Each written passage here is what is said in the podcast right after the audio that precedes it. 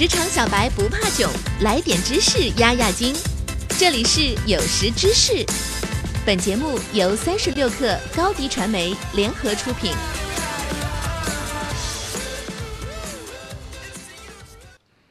本文来自微信公众号张良记。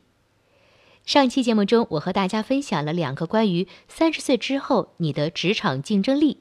今天呢，就让我和大家分享另外两个吧。一、人脉资源，打造自己的吸引性价值。很多人误解了人脉的定义，以为我认识谁谁谁，就等于我能够借力于谁谁谁。这是两个完全不同的概念。前者是一种弱关系，类似于朋友圈的点赞之交；后者是一种强关系，是建立在互惠互利基础上的回报投资。是的，人脉资源的本质依然是等价交换，自己一定要有能为对方提供价值的东西，对方才愿意用相应的资源来交换。这个价值分两种，一种是给予性价值，一种是吸引性价值。给予性价值是你需要不断向对方展示自己的价值，得到对方的持续认可。比如，不断帮朋友解决一些情感烦恼或者工作困惑，这是一种被动的人脉投资。给予性价值的问题在于，你不能停止给予，一旦停止，之前的人脉积累很快就会消失。就像你不断帮闺蜜分析恋爱问题，可一旦闺蜜找到稳定的男友，就会停止向你咨询，你在这方面的价值就消失了。吸引性价值是指自己身上拥有的财富、能力、智慧、人格魅力等，能够主动吸引周围的人来与你结识，并且只要某一次将这种价值进行给予，以后将获得源源不断的回报。比如，你是一个资深的咨询顾问，帮助某个公司的老板解决了一个重大的业务战略问题。那么，往后这个老板再有这样的项目或者其他公司有类似的需要，他都会为你引荐。同样的，你之后在相关领域有什么需要帮助，这位老板一定也会尽力帮你，因为只要他的公司还在，他就希望与你建立长期稳固的关系。三十岁以后，要开始着重打造自己的吸引性价值，将自己的能力转换成一种可见的、持续的价值输出。它并不会因为外界环境的变化而轻易停止。二、跨界能力，创造新的细分赛道。三十岁之前，应该积累知识、锻炼技能，尽力成为某一细分领域的专家。但是三十岁之后就要跳出围墙，打造跨界思维，将自己的核心技能和其他相关行业领域的知识进行结合，创造新的技能体系。比如会演讲的程序员、懂编程的营销专家、逻辑思维强的设计师等等。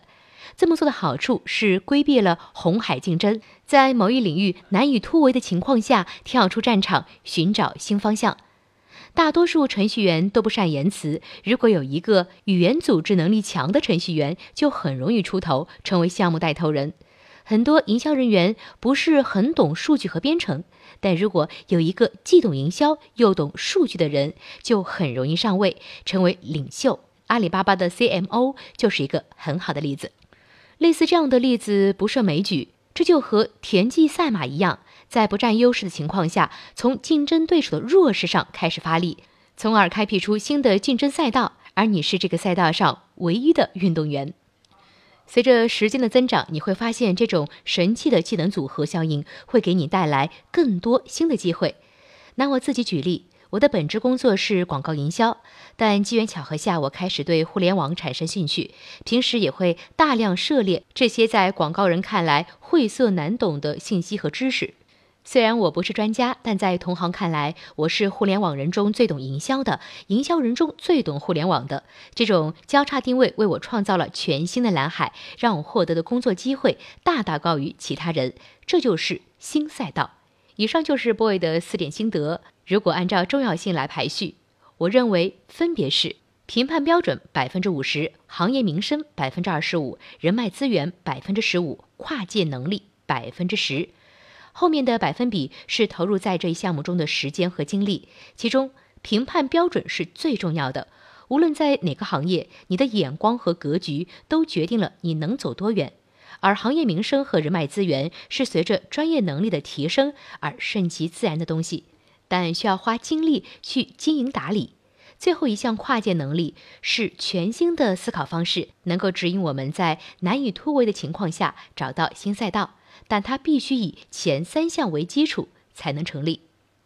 节目进行到现在呢，我已经把两个三职场的竞争力都告诉大家了，大家都记住了吧？让我们一起来回顾一下今天的两个观点：一、人脉资源，打造自己的吸引性价值；二、跨界能力，创造新的细分赛道。好了，到这期节目为止呢，我已经把四个职场的核心竞争力都分享给大家了，希望你有所收获。